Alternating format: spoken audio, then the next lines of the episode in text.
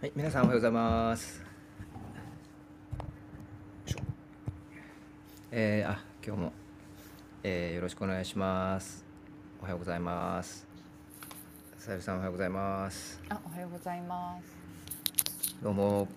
今日は火曜日のね、朝ですけれども、はい、もう暖かいですね。暑いぐらいですね。ねなんかでももう一回なんか寒くなるって。うん。なんかそうですね。また今来週の半ばぐらいからちょっと下がるみたいですけど今日は全国的に25度最高気温25度に達するところが多いと多いようでもう皆さんあれですよ。ヒートテックとかは着ちゃダメですよ今日は。夏服出さないとね。夏服ですね。ねコートもいりませんしヒートテックもいりませんし今日は。でうちの娘は半袖で学校行きましたあ本当、そうです。なんかあんまりあっという間に夏になっちゃうのはちょっと春がなくて寂しい感じもしますけれども。確かに。そうですよね、あっという間に、ね、いきなりはいおはようございますひろこさん。ひろこさんおはようございます。よろしくお願いします。はい今日もよろしくお願いします。ね皆様今日もね朝からありがとうございます。ね今日もいろいろとあります。で昨日のねあの話の中で、えー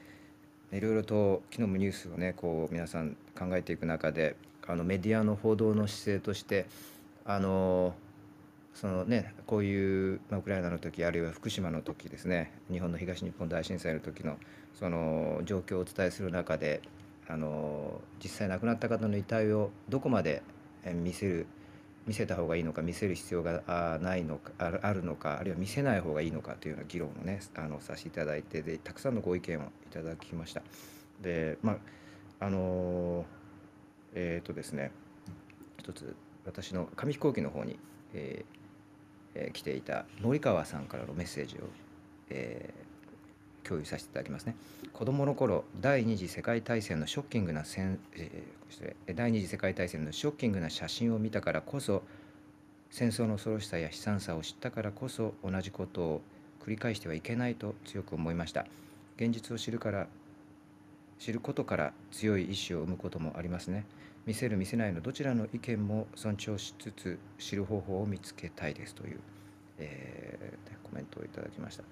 えー、これ本当に難しい問題であの社会そこのね、えーまあ、文化とか、えー、それから媒体とかですね、え、本当にそれによってあれあの判断がですねこう異なる、まあ、異なっていいようなことだと思うんですけれども私たちもねいろいろ昨日のルームを通じて私もあのいろいろ勉強させていただきましたし考えさせていただきましたしあのね、これはまた引き続き、えー、このルームでもね考えていきたいと思います。はい、えー、ねたくさんのご意見いただいて本当にありがとうございました。ね、昨日はなんかいろいろそれで盛り上がっちゃいましたね。うん、うんね。そうそう私もだからこれ皆さんのご意見とか聞いてて私の考え方が非常に通信社的なねちょっと考え方なのかなっていうのも改めて気気づかされましたしあの媒体のやっぱりね、ねまあ、媒体によってもやっぱりというのはありますよね。はい出す理由と出さない理由の両方があの理解できたのがすごく良かったなというふうに思った。確かにね、ありがとうございます。また引き続き議論していきたいと思います。でそういう意味では後ほど今日紹介させていただこうと思っているですねニューヨーク・タイムズのあの調査報道の記事があってこれは全くその今日本の大手メディアえー、でこう見せないというようなものと全く反対の方向の、えー、調査報道のリポートがありますので、えそれも後ほどシェアさせていただきます。えーはいえーと、私の方からじゃ冒頭ですね、えーと、まずあれですね今日さゆりさん、えー、のお話明日スペシャルゲストがはい、あの来ていただける可能性があるということであご紹介いただけますか？分かる範囲で。結構です、ね、はい。えっと田中信夫さんという、えー、元ですね国際エネルギー機関 IEA ですねの事務局長をやっていらっしゃって、えー、今 ICEF 運営委員会議長ということで、うん、あのエネルギー問題に非常に詳しい方なんですね。うん、はい、あの笹川平和財団の理事長でもあの、うん、ありました。で今はい。来ていただ実は今ルームにちょっと入っていらっしゃあるみたいです。聞かれてるかもしれないですけれども、明日あのぜひよろしくお願いします。田中さん。あよのろしくお願いいたしますで皆さんあの非常にあのエネルギー問題とか今ウクライナ問題で非常に問題になってますけれども、そちらの方の話とかじっくり伺えると思いますので、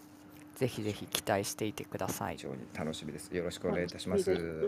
ろしくお願いします。ね、専門家の方からあのそういうお話を伺えるっていうのは大変貴重な機会ですので明日ぜひえー楽しみにしております。よろしくお願いします。よろしくお願いします。はい。えーとあとさゆりさんからイーロン・マスクがですね、えーこれツイッターの取締役のオファーを辞退したというようなね展開があった、はいということでこれ、えー、と後ほどお話しいただければと思います。それからひろこさんからウクライナ避難民のですね、えー現状ということで、えーまあ、ほとんどあの一番お、まあ、避難民を多く受け入れているのはポーランドですけれどもこのポーランドにいるウクライナの避難民の方たち、えーのお今というのをフランスメディアが、まあ、ルポタージュしているということで。はい、ありがとそうのございます。はい、あの、はい。子供ポーランドのあの学校がが子供たちをどういうふうに受け入れたと、うんあとまあポーランド側が抱えるその受け入れに対関するもも問題点みたいなこととかいろいろあったのでぜひよろしくお願いします。はい、よろしくお願いします。ね、学校とかがどう受け入れてるの、受け入れているのかというのは非常に、えー興味深いところですね。それから、えー、と私の方からですね、えー、と今日の、おまあ、現在のトップニュース関連で言いますと、やはり今あのドンバス地域ですね、ウクライナ関連でいうと、やっぱり東部のこのドンバス地域への総攻撃、えーこここれが近いと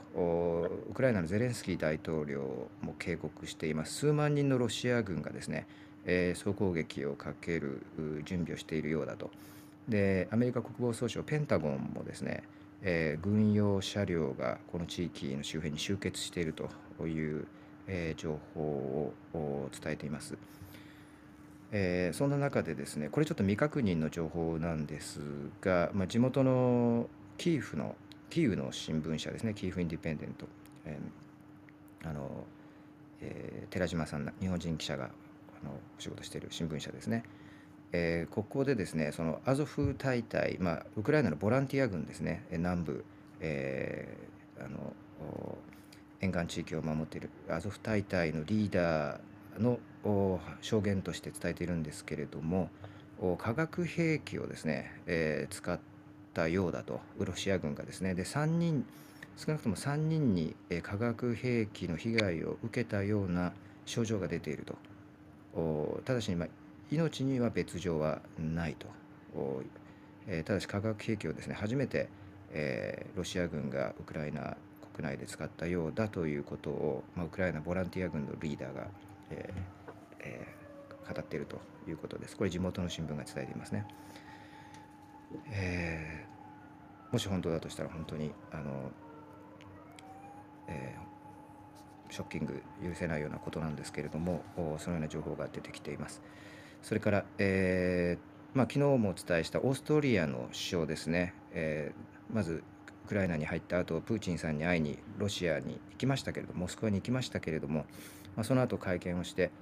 えーまあ、伝えるべきことは伝えたけれども、まあ、大きな進展、えーポジティブな進展はあまりなかったというような、えー結果だったということです。それから、えーとですね今日お伝えしたいことはですね、えーこのやはりニューヨーク・タイムズの最新調査報道ですねこれはぜひ皆さんとシェアしたいと思いました。えーと今ですねリンクをシェアしますね。これは何かと言いますと、おたくさんコピーしますね、これ。はい。えー何かと言いますとですね、ブッチャですね。この、えーキーフ近郊の町、ブッチャでのこの惨劇の様子ですね。えこれをお事細かにですね、ニューヨーク・タイムズの取材チームが現地に入って、えー取材をした結果をおリポートしてるんです。でこれを、お待ちくださいね。これはどうやってシェアするはいこれだすいませんよいしょすいませんねこの六本木一丁目のあたりはいろんなサイレンが鳴ったり昨日は凱旋車が鳴ってました。外線車が鳴ったり忙しいんですねここは。そうなんです。外線車右翼の外線車とかサイレンとかねいろんな、えー音がしますね。ごめんなさい。えーブッチャこれですね、えー今ご覧になれますでしょうか。えーまあ、はいあのこれはいニューヨーク・タイムズの,、まあ、あの記者から、えーえー写真カメラマンですね。うんチームが現地に入って1週間にわたってですね取材したと。でかなり深い取材をしてまして、まあ、と現地の当局者もたくさんの方インタビューするのももちろんですけれども検視官ですね。現地の検視官の方たちをインタビュー。それからあの何十人もの目撃者ですね。目撃者の方インタビュー、えーそれから、まあ、もちろんそのボディバッグですねこう袋に入れられた遺体も100以上確認しているんですが同時に、えーまあ、実際のご遺体ですね40人近くのご遺体、えー直接検証したと確認したとでそれぞれどういうふうな状況で殺されたか、えーという経緯をしっかりと取材したということでその結果がこのリポートです。えー非常にショッキングですあの冒頭このクォートから始まるんですけどこの「They shot my son」私の息子を彼らは殺しました I was next to him 私はね息子のちょうど隣にいました It would be better if, I, it, if it had been me ね、自分が殺された方がよっぽど良かったというふうにねお母さん伝えています。えーこのリポートの中でですね、えーまあ、どんなことどんな形で殺された方がいたかというちょっとショッキングないろいろな状況描写があるんですけれども例えば、えーこういうケースがあったそうです。そのお茶を入れた魔法瓶をですね、えーが外に置いてあってそれを取りに行こうと家族と一緒に外に出て行った瞬間ですね、えいきなりスナイパーに、え射殺されてしまったとお母さんが、えその家族の中のお母さんがいきなり射殺されたというような状況とかですね。それからある女性は性奴隷として裸でですね、えまあ、革のコート1枚着ることだけを許されて、えー、じゃがいもの貯蔵庫に、ま、地下のようなとこだと思うんですけどあの貯蔵庫にですね、え閉じ込められていたと。でその後あの、まあ、性奴隷として扱われて、え処刑されたと殺されたと。そういうような状況も伝えられています。目撃者の証言としてですね伝えられています、えー非常にあの何と言っていいかわからないあのこのような状況描写たくさん出てくるわけなんですけれども、えーでこの中でまたもう一つ特筆すべきなのは、まあ、かなりこの、まあ、ご遺体がですね街中に本当に、えーゴロゴロと転がっているような状況ですね。えーねこのような状況生々しい状況がこの記事から伝えられます。私たちも見て取ることができます。でもう一つこの地図ですねブッチャの市街地の地図があります。ここで、まあ、どどこでですねどのようなあの形で、えー何人殺されたかとロシア軍に殺害されたかということがですねこの地図上でよく分かるように書いてあるんですね。これほど見やすい、えグラフィックスのを使ったリポートっていうのは私が見た限り初めてです。このね、えー本当に詳細にどこで何が起こったかをここで説明してあります。はい。えーね、こうやって見ていただくと本当にもうひどい状況ですね。えーよくわかります。まああまり、ね、子どもたちには見せたくないような状況ですけれども、まあ、大人のね私たちとしてはこういうことは知っておく必要があるんじゃないかと。ね、これまた日本の報道と見るうー映像日本の報道で見る写真とはですねえーまた違う一面が戦争の一面、ね戦争の実態というのが見て取れると思います。生々しい本当に感じですよね。ね、皆さんねこれ、えっとまたご意見あのこれ見てですね、えーいただければと思います。はい、ありがとうございます。そうですね、それから、えー、ともう一つ私の方からはですね、えー今日のニューヨーク・タイムズ、えーこちらもそうなんですけども、お日本のことがあのアジアのトップニュースとして伝えられていまして、これも皆さんにね、えー共有したいと思いました。これはですね、何かと言いますと、まあ、日本が、まあ、平和憲法にですねもう一回そのけ平和憲法のその制限に焦点を当てて、えーまあえーそこからですね、えーまあ、一歩出て今の日本を取り巻くあるいは世界を取り巻くその、まあ、恐怖ですね。そそういうものに、えー対応しようとしていると。現実に対応しようとしているというような記事です。まあ、あの最近の日本の議論をですねまとめたような記事をニューヨーク・タイムズが伝えてましたのでこれもシェアしますね。えーまあ、いわゆる武器供与の部分があの中心です。あのまあ、日本では今防防衛装備品の、ね、供与ということで75年ぶりにあの、まあ、戦後初日本が、えーまあ、そのようなその戦争が起こっている国にですね地域に、まあ、武器とは日本では呼んでませんけれども、えーま、事実上の、ま、武器とも取れるような防衛装備品ですねこれを供与することになったと。それから防衛費もね、えーまた見直すことになったと、まあ、この辺の動き例えばドイツなんかと非常にまあ似ているほとんどそっくりなんですけどもそのような状況日本でも起こっていると、まあ、日本の状況としてはやはりロシアとも北方領土の問題がああって、えーロシアの隣国になっているわけですけれども同時に日本の場合は中国やですね北朝鮮の脅威というのもあると、まあ、そんな中その憲法のね、えー見直しの議論とか、えーそのようなあの今回の防衛装備品のウクライナへの、えーえーウクライナへそれを送るというようなことがあの実際にですねねそういう展開になったというような、えーお話ですね。でこれに関連してですね非常に、えー分かりやすいあの NHK の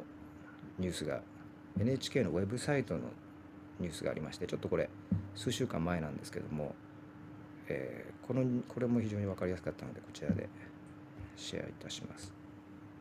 いしょ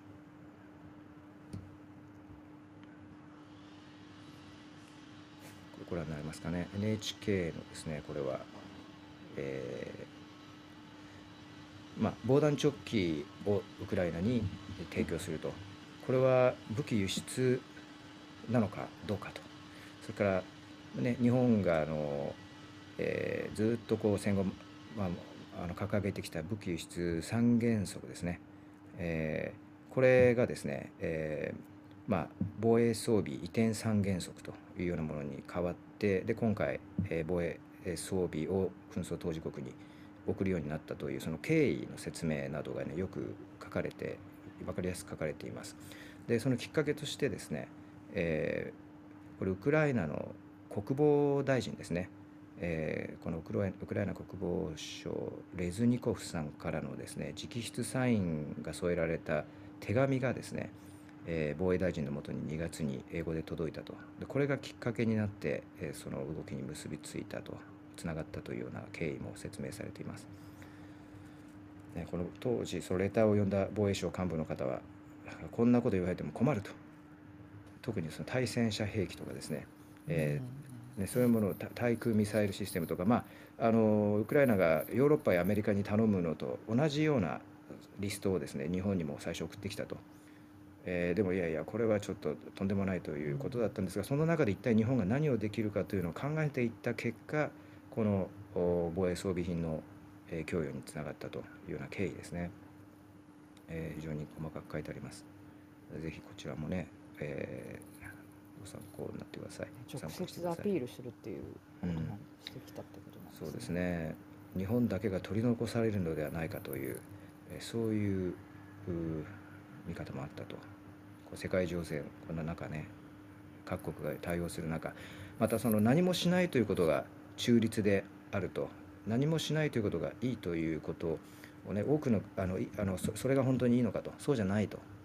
今までは何もしないことが中立でそれがまあ大事だったということですがそういう考え方が今あの、ね、ヨーロッパ、えー、スイスなどでもそしてあの NATO にね新規加盟今言われてますフィンランドやあのスウェーデンなどでも言われてますよね。ですので、まあ、日本もそのじゃあ何もしない武器供与しないと、えーそれが本当に中立なのかとそのような、えーね、あの軸での判断だったところもあったようです。えーはいえーとりあえずですねこちらあの先ほどニューヨーク・タイムズの記事と合わせて、ね、あの興味のある方読んでいただければと思います。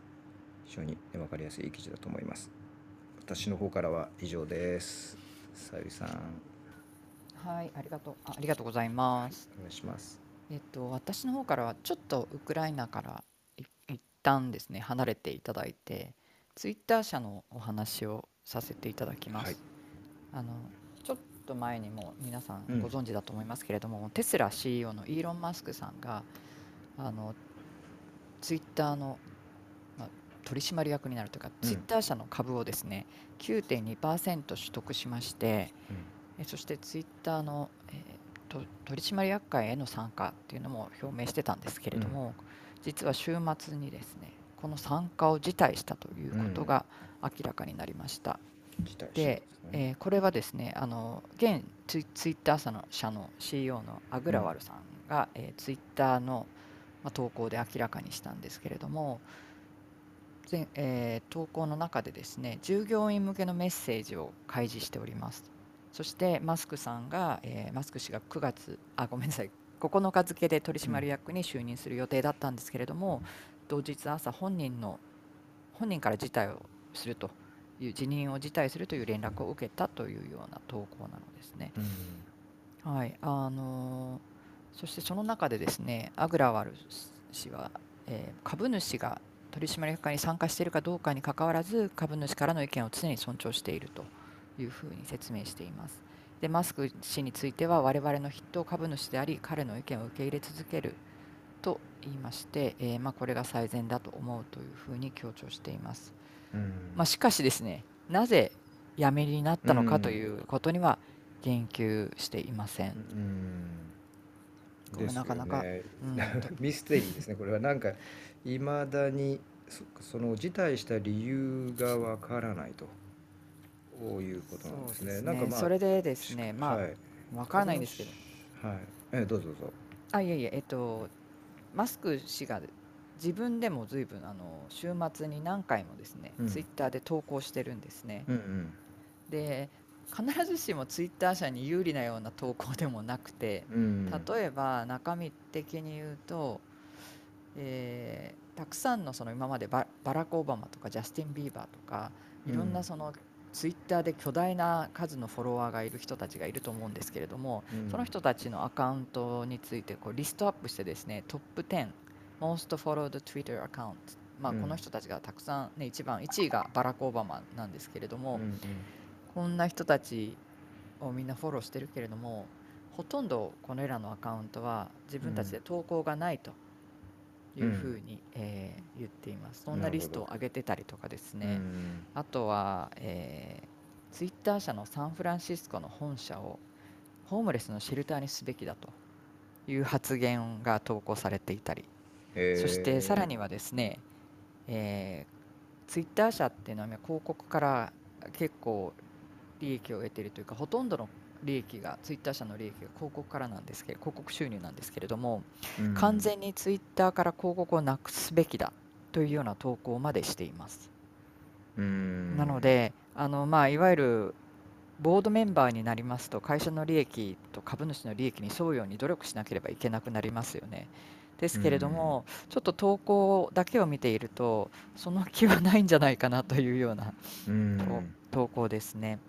なるほど。はい、でもう一つあの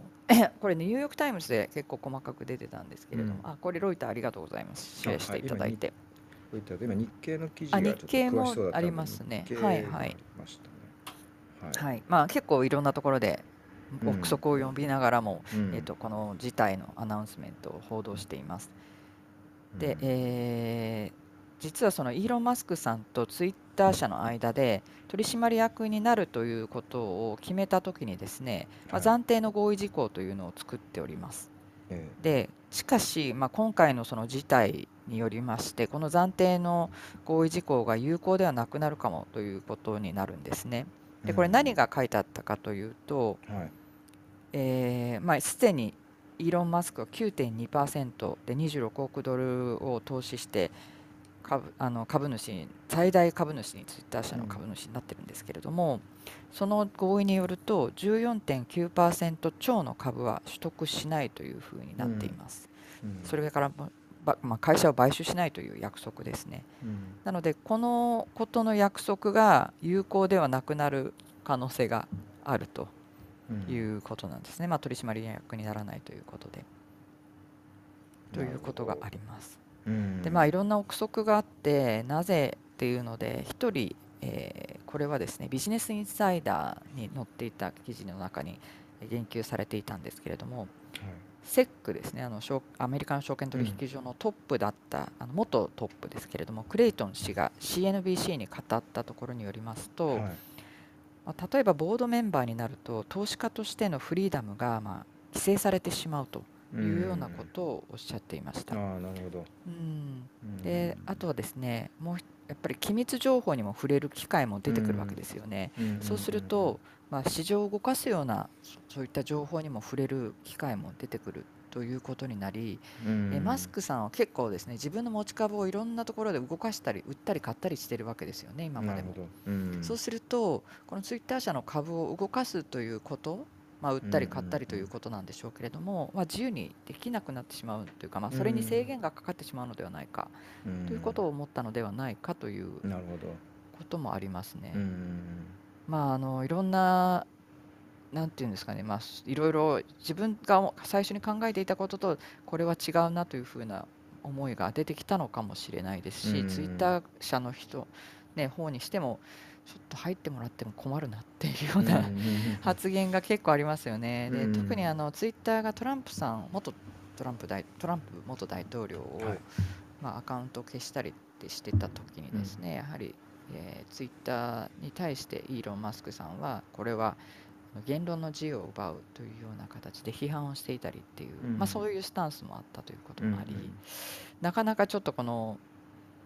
えー厳しいこう批判を繰り返している人をボードメンバーに入れるっていうところにがチャレンジングだったのかなという、うんまあ、そんな気もしますね。なるほどですね。はい、なんとなくこう、あれですね、マスクさんやっぱり投資家の立場を投資家としての立場を貫きたい、それからそのじ自分の自由な発言をうん自由な立場を貫きたいというような気持ちが確かにあるような。そうですよね。なのでもうようんやりたければもっと買いまして、ねうんツイッター社をテイクオーバーしてしまうということもできるわけですけれども、うんまあ、それをやらないという約束で、まあ、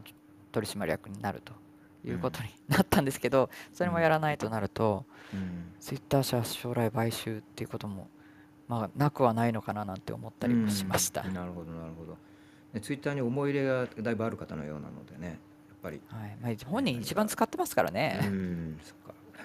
すべてのアナウンサーそこでやったりとかやっ。てるんですね。うんはいなるほど。はいじゃあ以上ですまた今後注目ですね。ありがとうございます。さゆりさんでした。えーっと、ひろこさんのおウクライナ避難民、えーはいポーランドにおいて、えーどのような、まあえー現状になっているのか、えーはい学校などの受け入れ体制ですね、えーどのような形で進んでいるのかというお話ね、日本にも関連してきますので、日本にもウクライナの方ね、えー今、はい。あの数百人ですかあのもう入っていらっしゃって実際にどういう形で日本の生活に馴染んでいくか日本語という社会の中でどうやって、えー生活をしていくのか仕事をしていくのかというねその辺非常に今現実的なあの課題になってますのでその辺も含めてねあのえ非常に私たち興味あるところでぜひお願いします。はい。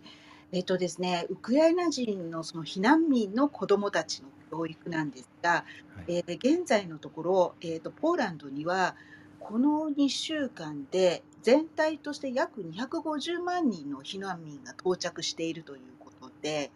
であのこの中で、えーとですね、ワルシャワのの近くの町にある小中学校ではその子どもたちのうち110人を学校で受け入れたということなんです。うん。でこの学校の校長先生のお話が載ってるんであのはい。載ってたんですが、うん。えー戦争から逃れたウクライナの子どもたちが他の子どもたちと交流できることが重要だと考えた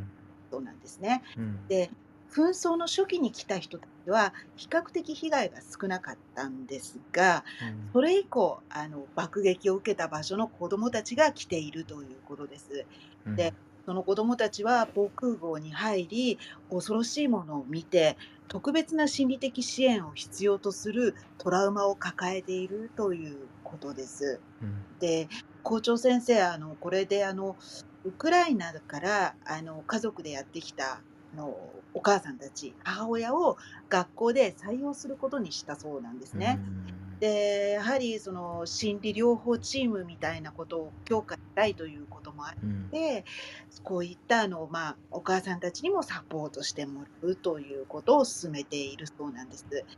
であの例えばその子どもたちにの食事とかランドセルとか衛生用品など必要なものは募金やあの企業の寄付で賄われているというのが今の現状だそうです。うんで一方で心配な点というのがあの教師が不足しているということなんですね。うんで現在あのこのウクライナの紛争以前からあの先生たちの不足っていうのはあのもうすでにポーランドは起こっていてはい。で派遣社員も何人か雇って、まあ、補っているという状況もあったそうなんです。うん。でポーランドで、まあ、先生教師を雇う場合にはあの卒業証明書とかあとポーランド語の知識も必要なのでうん。そそういったものを持たない、まあ、避難してきたウクライナ人を教師として雇うことは今のところできないということなんですね。うんでそうした意味もあって先ほど言ったようにあのウクライナ人生徒のお母さんたちをアシスタントとして採用して教室でサポートをしてもらうというような、あのやり方をやっているそうなんです。でこのアシスタントになったお母さんの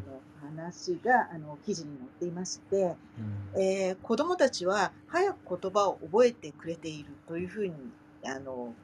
言っています。うん。あとですね、ポーランド語とウクライナ語はよく似たスラブ系の言葉なので、うん。子どもたちは携帯電話の翻訳ソフトを駆使してコミュニケーションをとっているというふうになって、うん。まあ、あの交流もあの割としやすくなっているかなっていうのをこのあのインタビューではあの感じますね。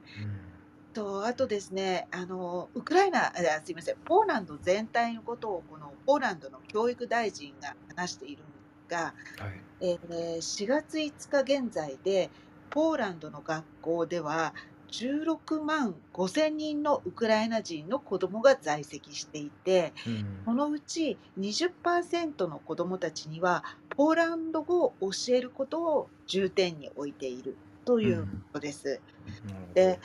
こんな風にまあ学校での受け入れ体制ができつつあるわけなんですが、うん。えー、とこの状況はやはり一時的なもの緊急避難的なものでしかないとポーランドのワルシャワ教育委員会の責任者は考えているということです。うんとなぜこういうふうに考えているかと言いますとこの避難民の母親と子どもたちは早くウクライナに帰りたいの帰りたいというふうに思っているそうなんですね。うんなのでやはり彼らにはウクライナの学校制度を尊重した授業を行うべきではないかというふうに考えているそうなんです。うんであのウクライナの先生たちも努力しているということであの戦争状態になってウクライナでの教育が、まあ、分断されてしまったわけなんですよね。うんでその子どもたちに向けてオンラインの授業を行っているということなんです。うんそうして、まあ、ウクライナでの教育をなんとか、まあ、継続しようという努力もあるしあと子どもたちもそういったオンラインを受けられる状況があの、まあ、あればあの、はい。できるあのウクライナの授業も受けられるということで、これをサポートするためにポーランド側も、えー、と3月下旬にはう数千ん。台のコンピューターを用意したとういうこん。とで、こういったことにも対応しているということですね。はい、いろんな方法で、まあ、サポートし、えーポーランドに馴染んでいくという方向もあるうし、ん。やっぱ一方その帰りたいという気う持ちもん。持っているので、なるだけそのウクライナでのその教育を継続させていこうという方向もあの作っていこうう。というん試みも行われているということですね。うん。確かに。ね、そうですよね。これだから実際にその避難民の方たちがどのくらいの期間その第三国に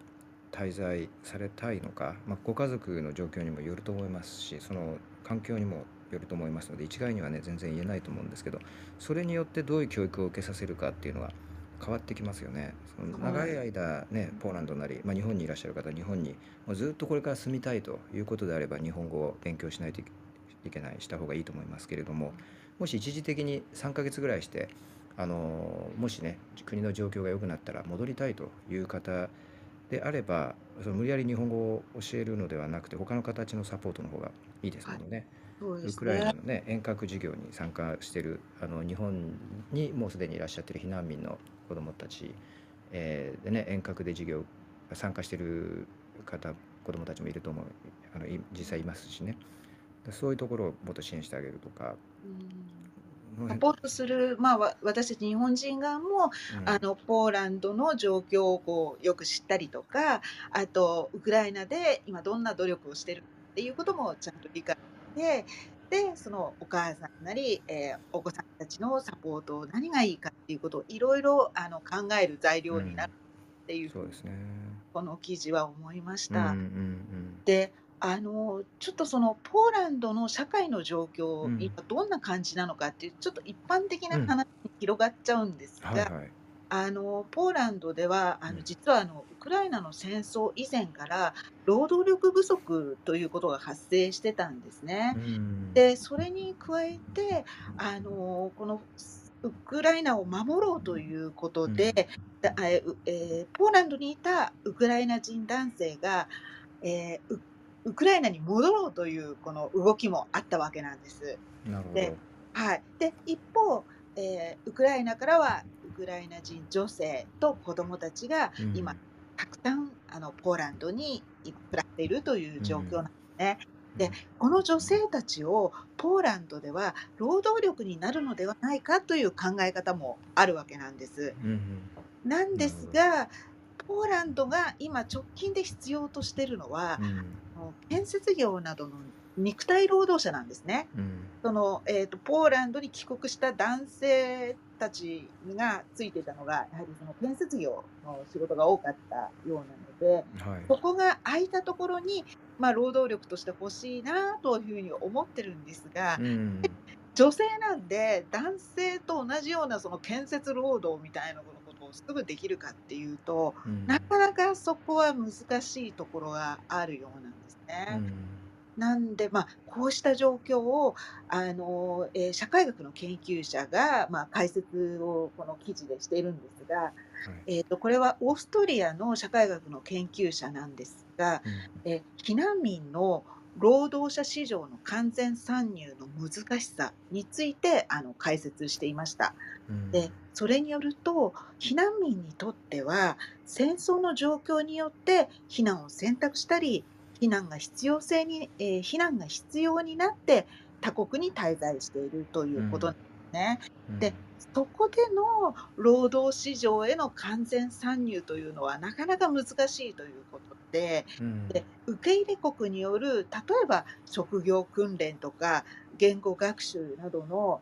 まあえー投資が必要だということなんです。うん。ということが、まあ、その研究者の指摘ということで、まあ長期化すれば例えばその労働力となって、えー納税するとか、まあ、そういったことで社会に還元されていくその投資した分がまた戻ってくるという見方もあるんですがうん。今のところこのウクライナの状況って見通しなかなかつきにくいというところうん。で、その労働力の完全参入みたいなことにぐっと持っていくのはお互いの国としてもまだ本当わからないところな、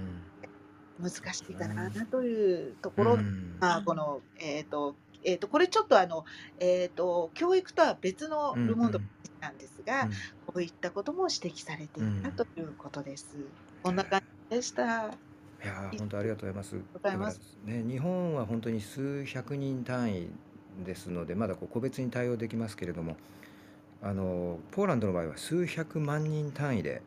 はい。来てるわけですよね、避難民の方。ねでそこでね、これも本当にちゃんとシステムとしてあの解決していかないといけない問題で、で、でじまあ、あのこの間、橋健さんにもこのルームに入っていただいて、あの東南アジアからの、ね、人材活用としてのあの人材の受け入れと、外国人材の受け入れのお話、特に介護士のお話とか、ね、あの集中す、うんフォーカスしてさせていただきましたけれども、そういうその、まあ、特定のそのスキルを持って特定の仕事をしようというある程度あるいはその特定のえー、にその研修とかをですね言語も含めて受けてから来て、えー働く方、えーと全然違うわけですもんね。こう木の実木のまま逃げていらっしゃった方たちをどのようにこう人材として、えー活用していくか社会にね溶け込んで、えもらうかというようなことを数百万単位でやらないといけないという、まあ、いくら言葉が似てるとはいえそこは多少ねあの、えーやりやすい部分かもしれませんがなかなかポーランドのお事情っていうのはあの複雑なところがあるかもしれませんね。さえーさゆりさんいかがですか？このポーランドでの難民の話。今あれかな？聞き戦になっちゃっ すいません。た。なんかいやなんかね言語の問題ってすごく大きいので、うん。なんかそこはやっぱりしっかりやらないといけないなっていうのと、うん。あと結局これ長期化しますよね、うん。この問題っていうのは。うん。なのでやっぱりこう長期的にその人たちがうまくね仕事をしていけるとかそういった、まあ、環境を整えるっていうのが必要なのかなと思います、ねうん。だから日本は本当に多分やっぱりもっと言語が、まあ、仮にね日本にいらっしゃった方たちに対してですけれどももっと言語が違うので、厳しいっていうのはあるかなとは思います。うんうんね、先週末あのさゆりさんが取材したあの、えー日本の企業をサポートしている受け入れ受け入れようとしている企業をですね。避難民の方を受け入れようとしている企業をサポートしている NGO、えーウェルウェル G さん。そうですね。ああのこのウェルえ G というのはもともとは、えー難民支援というか難民で日本にいらっしゃ日本にまあん国を逃れて日本にいらっしゃっている方で、うん。今難民申請はししているんですけれどもなかなか難民申請の認定が下りないという方のためにですね実際はその難民認定をしてあの日本に滞在するというよりは企業の方にスポンサーになっていただいて企業に働い働ければ、まあ、就労ビザが下りますからそういった形で難民の新しいこうその日本での、ね、生活をサポートするという支援をしてたしてる方々なんですけれども、その方々のところにかなりそのたくさんの企業からですね今回ウクライナ難民を避難民の方を受け入れたいんだけれどもどういうふうにしたらいいのかわからないっていう質問をいただいたそうなんですね。なのでその、まあ、質問がすごく今回企業の方からウクライナの方に関して来ているのでうん。その方たちのためにちょっと説明会をやりたいっていうので週末その説明会があったんです、まあ、うん。企業の方の参加がまあ 60, 60人ぐらいですかね。60人超いらしてでその方たちがまあいろんな質問をしてきたんですけれども、まあ、例えばビザは大丈夫なの？どうなるのかとか？ビザの手続きっていうのは会社としてどうすればいいのかとかですね。その人たちはうん長く働いてもらえるんだろうかうん。とか、あと、えーやっぱり一番心配してたのは、うん。日本語の能力は大丈夫なのかとかですね、言語をどうやってこの社内でコミュニケーションしていったらいいのかと、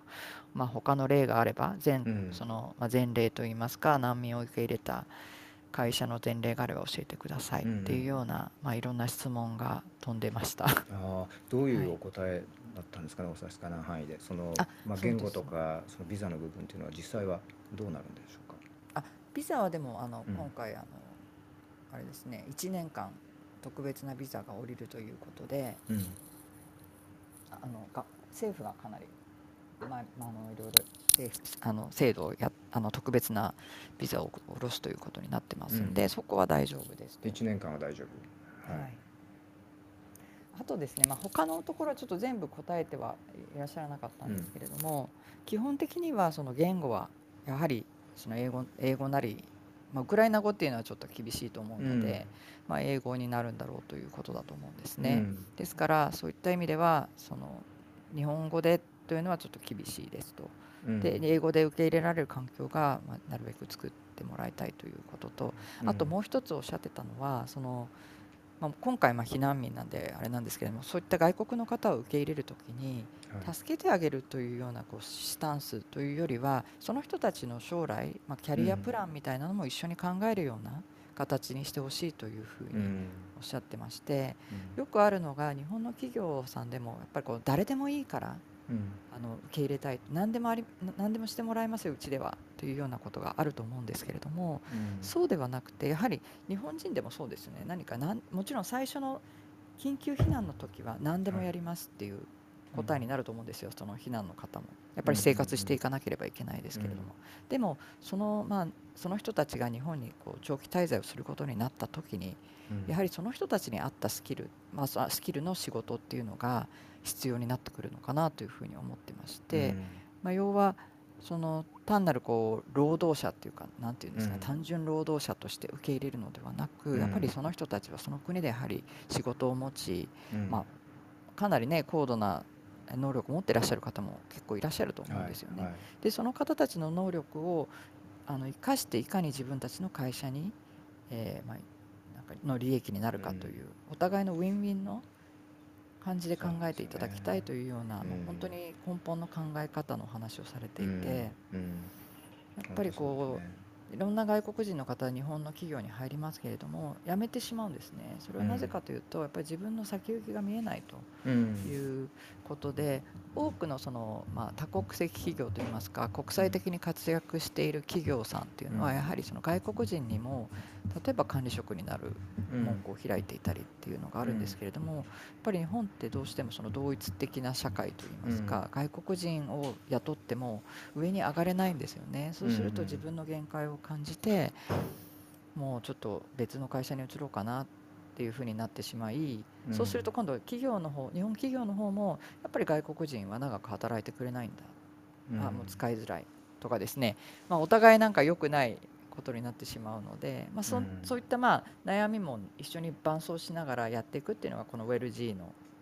あの活動なんですね。なので、まあ、お互いそうやって誤解もあるだろうし実際のところ本当にそのその方の合ったスキル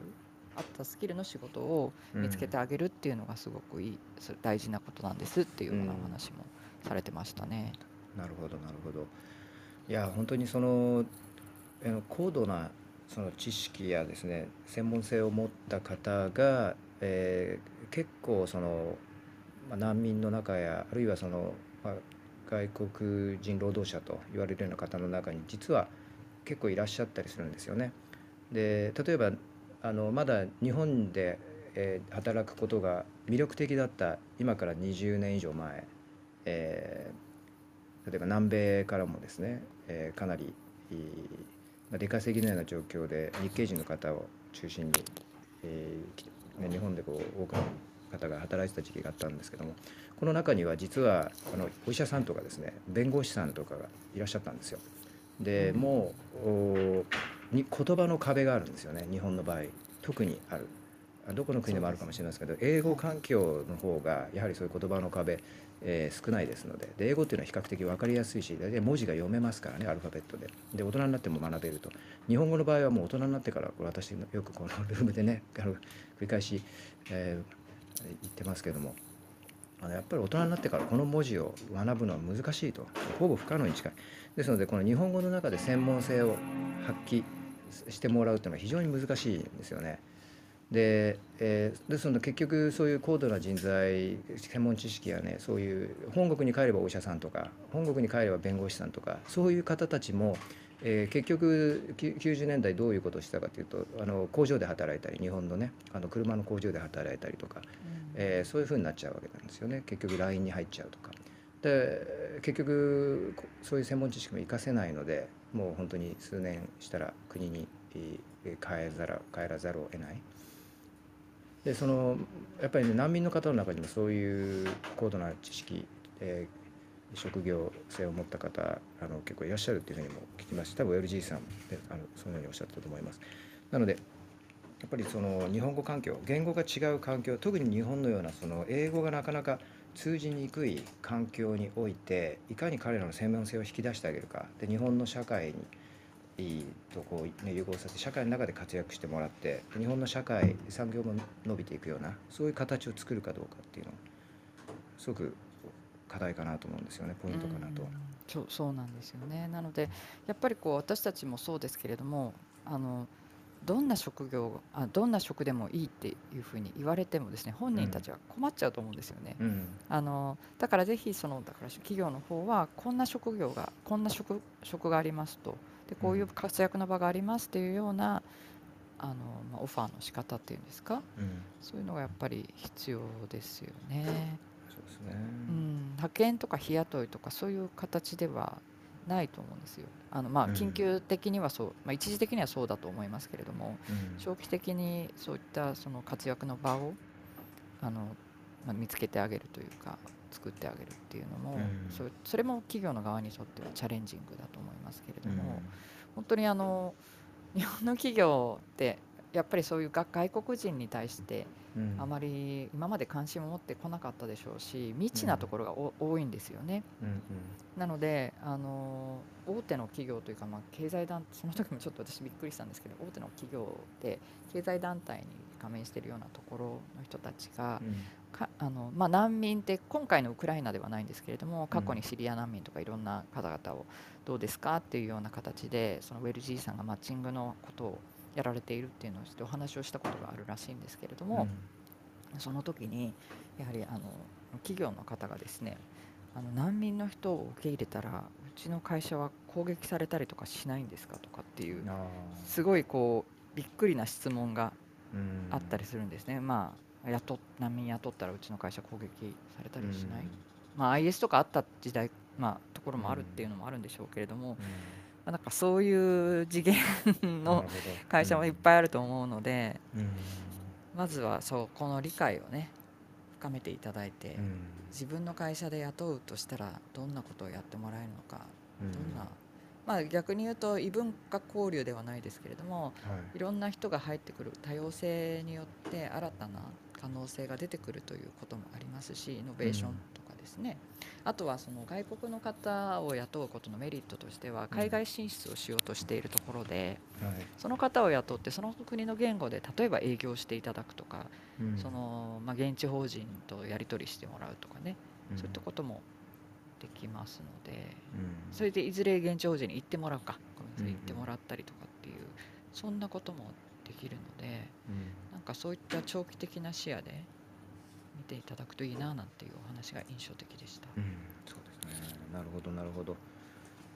ぜひあのこのルームにご参加されてるあの経営者の方とかねあのいらっしゃると思いますのでそこら辺ご意見をいただければあのぜひ共有させていただきます。ね、あとねウェルジーの、うん、えー、代表の方も呼びたいなと思います、うん、ぜひぜひ。ね、あと LG さんの活動に書いて、えー、と今度新しい媒体 J ストーリーズでも記事が、えー、もうすぐ出ますのでそれもあのまたシェアさせていただきますね。はい、えっ、ー、とメッセージでいただいてます。美香さん、辛い時ですが縁があり滞在することになった国に親しむ心、生きる力が湧いてくるといいですね。ね、本当にそうですね。親しむ心、生きる力。ね、確かに、ね、ご縁があっての滞在ですからね。ねそこの国であのまあ本当にだからその日本に来てあの桜が咲いて平和があってそういうところをねこう散歩されて本当に見るもの全てがありがたいっていうふうにあの言ってらっしゃった、日本に到着されたばかりのねウクライナの方あのテレビでインタビュー受けててすごく印象的だったんですけど私もあのねこのような私たちが何気ないく感じている日常をあの特にはね文句言いながら生きてるようなこの日常をですね。あの本当に新しい目で彼らは見て、えー私たちの日常が彼らに対してものすごくその幸福感や安心感を与えることができてるんだなっていうのはあの彼らのそういう表情やねコメントを見て改めて気づかされる部分でもありますしそういう方たちのねそういうポジティブな思いっていうのがあのいつまでもね続くように、えー私たちもそういう社会でありたいなと感じます。はいあ関さんありがとうございます。えー田中さんお待ちしてました。ありがとうございます。明 日楽しみですね。ぜひいろいろ伺いたいですね。えーたありがとうございます。えーあ田中さんすいません。はい楽しみにしていますと。あ田中信夫さんも冒頭コメントいただいてました。ありがとうございます。明日よろしくお願いいたします。はい、えー、じゃあ今日はこのような感じではい。ありがとうございました。ね、はい、あとじゃあまた、えー、明日じゃあ田中さんにお入りいただけるということで非常に楽しみにしております。えー、8時半にでまたお会いできればと思いますのでよろしくお願いします。よろしくお願いしますエネルギーにしてます。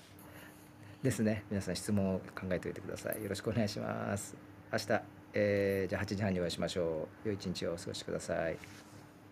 はい、失礼いたしまはいす。失礼します。はい、失礼します。良い一日を。